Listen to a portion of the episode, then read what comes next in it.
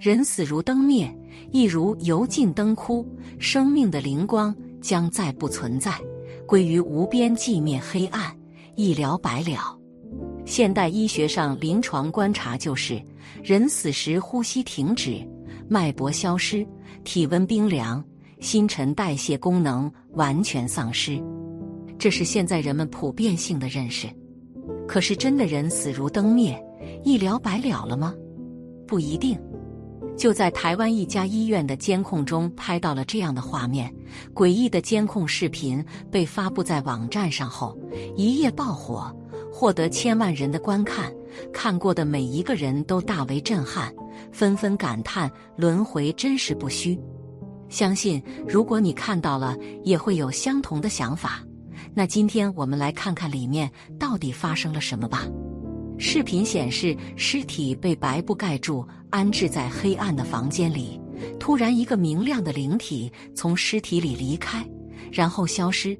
我们可以清楚的看到亡人的灵魂离开一个已死去妇人的身体的灵异画面。有不少命理大师、风水大师以及多位高僧也关注到了这件事。命理大师分析说，人死后七天内必定会投胎转世。这位妇人的灵魂已经离体，在前往地府的路上了。果然，灵魂真实存在，轮回转世也会必然发生。墨子在其著名的《墨子明鬼》中，则充分论述了人死而灵魂依然存在。周宣王要杀他的臣子杜伯，而杜伯并没有罪。杜伯说：“我的君主要杀我，而我并没有罪。”如果真的人死后什么都不知道，那也就罢了；如果死后而有知，那么不出三年，我必定让我的君主知道后果。第三年，周宣王会和诸侯在蒲地打猎，打猎的车有数百辆，随从数千人，人群布满山野。太阳正中时，杜伯乘坐白马素车，穿着红衣，拿着红弓，携带红箭。追赶周宣王，在车上射箭，射中周宣王的心脏，使他折断脊骨，倒伏在弓带之上而死。当时发生这个事时候，随从的周人全都看见了，远处的人也都全听到了，并记载在周朝的春秋上。做君主的应以此教导臣下，做父亲的应以此警戒儿子，告诉他们说，一定要以此为戒啊。做事物必要谨慎啊！凡是杀害无罪的人，他必得到不祥后果。鬼神的惩罚就是如此的惨痛快速。照这书的说法来看，鬼神的存在难道可以怀疑吗？大陆著名舞蹈家金星见过死者灵魂。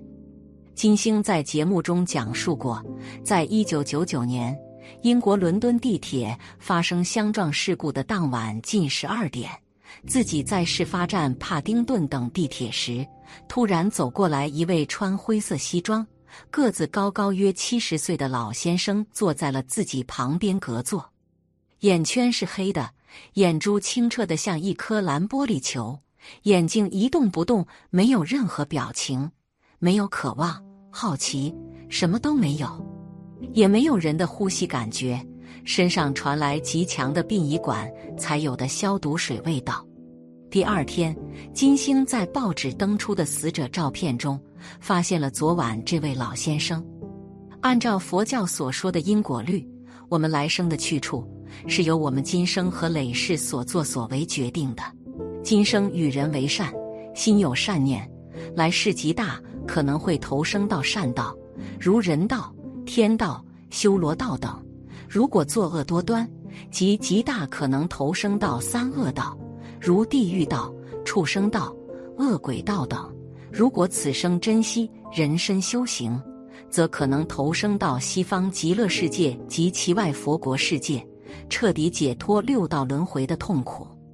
南宋时期，宰相秦桧畏敌如虎，一心主张向金人妥协投降，他觉得。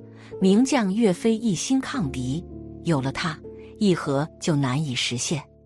为了铲除岳飞，他就诬陷说岳飞有心谋反，并把岳飞抓入监狱。可是岳飞没有被他的威势吓倒，就是不肯承认造反的罪名。由于罪行是编造出来的，当然没有证据，所以秦桧无法定岳飞的罪。有一天，秦桧和老婆王氏在卧室的东窗下商议该怎样对付岳飞。王氏要秦桧不顾一切的定岳飞死罪，不给他东山再起的机会。秦桧采纳了其妻王氏的毒计。很快，秦桧指使监察御史莫奇谢等人伪造一些证据，将岳飞和他的儿子岳云、部将张宪以莫须有的罪名判了他们的死刑。处死在风波亭外。岳飞死后，众百姓都为他鸣冤。后来，秦桧在游西湖时得了病，很快就一命呜呼。没过多久，秦桧的儿子秦熙也死了。王氏非常挂念丈夫和儿子，想再见到他们一面，就请来一位道士做法术去招魂。那个道士来到地狱，找见了秦氏父子。莫奇谢也在这儿，可是秦桧和莫奇谢这二人带着铁枷，正在接受着各种酷刑的惩罚，没有办法把他们的灵魂召回人间。秦桧哭丧着脸对道士说：“麻烦您，请带话给我夫人王氏，就说东窗事发矣。”秦桧说话的意思是：我与夫人在卧室的东窗下。密谋杀害岳飞的计划，在人世间十分机密，无人知晓。但是却瞒不过鬼神，这里的鬼神尽知，我们的诡计已经彻底败露了。可见，人心生一念，天地尽皆知。人在做，天在看。种善因得善果，种恶因得恶果。天道报应，真实不虚呀。除了罪大极恶的人。死后立即堕入地狱，或部分修行人临终可以立即往生到西方极乐世界或其他佛土外。大部分人要经历中阴身阶段，这里的中阴身阶段就是我们大部分人灵魂死后的去向。中阴身阶段要经历七七四十九天，在这阶段，如果在世的亲人为其做超度。就可以避免堕入三恶道。如果有家人或朋友引导他信佛、念佛，求生西岳极乐世界，亡人可以在中阴身阶段往生到西方极乐世界。中阴身阶段神通力最强。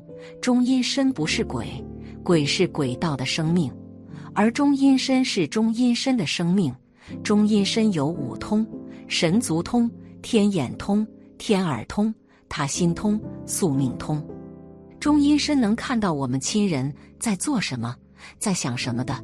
只是他想和我们见面或说话，我们见不到他们，听不到他说话，但我们和他说话，他是知道的。甚至我们一想他，他马上就可以到我们身边。中阴身不是鬼，他是我们亲人或朋友，以另一种生命形式存在的。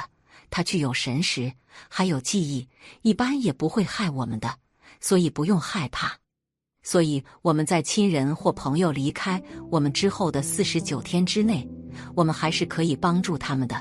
最有效的办法是教他跟我们一起念佛，求生西方极乐世界。